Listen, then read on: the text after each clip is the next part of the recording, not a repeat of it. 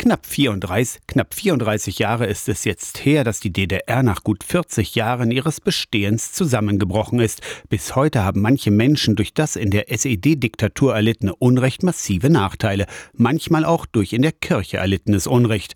Die evangelische Kirche in Mitteldeutschland, die EKM, hatte deshalb jetzt zwei Jahre lang ein Anerkennungsverfahren für Betroffene eingerichtet. Ende April läuft die Frist ab. Für Pfarrer Christian Dietrich ist es ein Wunder, dass die evangelische Kirche in der DDR überhaupt ein Stück weit der staatlichen Vereinnahmung widerstehen konnte. Aber eben nicht 100 Prozent. Also auch in der Kirche gab es Menschen, die aus Feigheit andere ans Messer geliefert haben. Pfarrer Dietrich moderiert als Geschäftsführer den Anerkennungsausschuss. Über viele Biografien der von Unrecht betroffenen Menschen weiß die Öffentlichkeit wenig. Das Leid ist oft nicht anerkannt.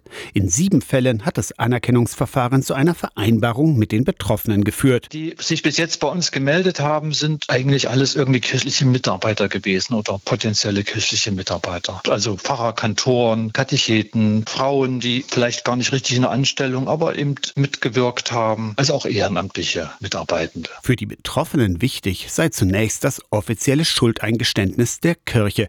Die Frage ist aber auch, wenn Kirche zu DDR-Zeiten jemanden zu Unrecht das Recht entzogen hat, für sie zu arbeiten, Macht sie das heute wieder rückgängig? Zahlt sie eine Entschädigung?